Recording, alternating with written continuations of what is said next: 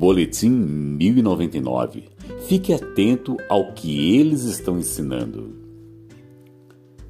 Sempre que se quer mudar uma sociedade, começa-se pelo ensino, doutrinação.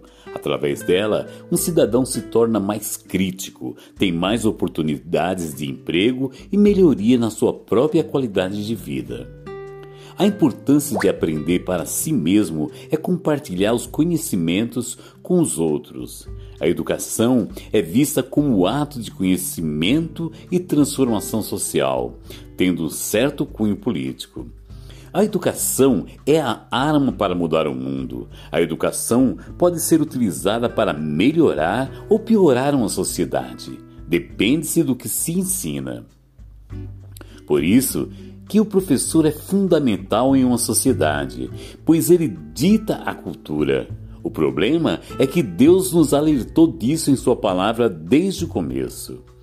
Mas como os filhos das trevas são mais prudentes do que os filhos da luz, o diabo pegou essa estratégia e coloca em prática o que muitos cristãos negligenciam Educa a criança no caminho que ela deve andar, e até quando se envelhecer, não se desviará dele. Provérbios 22, 6. A própria grande comissão do nosso Mestre compreende em Ide e fazei discípulos de todas as nações. É por isso que o islamismo, o comunismo têm doutrinado, ideologizado, discipulado através da escola, da internet, dos games, etc. Tudo na vida depende do nível de instrução que a pessoa tem. Quanto mais se estuda, mais a pessoa está direcionada através do conceito que ela aprendeu.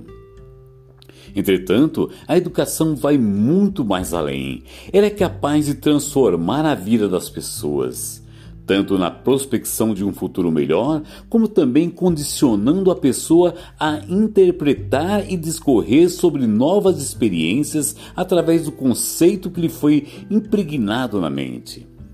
Além disso, deve-se perceber o grande potencial que a educação possui na capacidade de garantir uma característica de reflexão nas pessoas Justamente por isso, o Japão, depois da Segunda Guerra Mundial, o primeiro-ministro estabeleceu que o salário dos professores deveria ser 30% acima de qualquer outra profissão.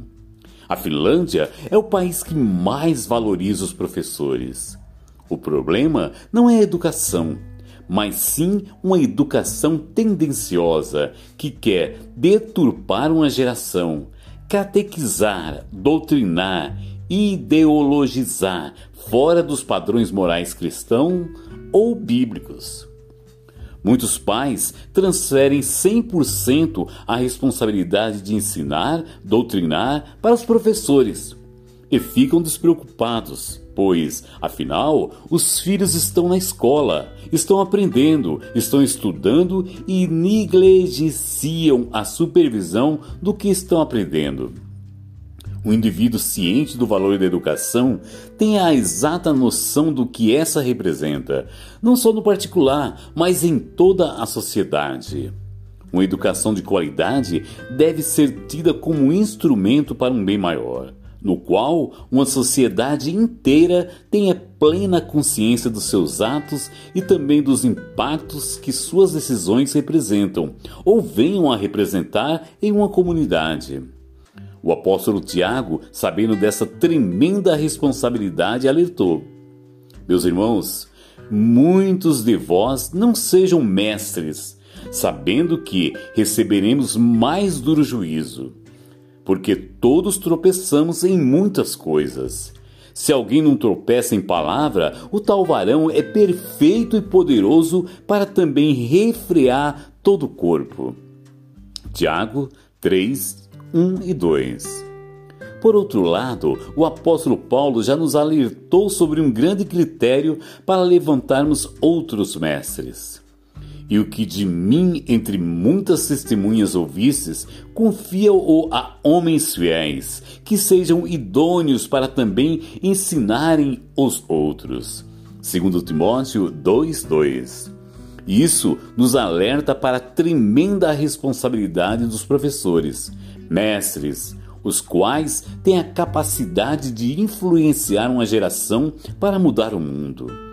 Por isso, quero incentivar a cada professor temente a Deus, servo do Senhor, que se dedique nessa importante tarefa e que vocês possam ter direção e estratégias vindo do altar para ensinar uma geração do avivamento, uma geração poderosa que não se venda, mas aprenda a verdade da palavra de Deus, cumprindo o conselho de Paulo Aquele que ensina, esmere-se no fazê-lo. Romanos 12, 7. Feliz Dia dos Professores. Texto Apóstolo Cleito Nantes.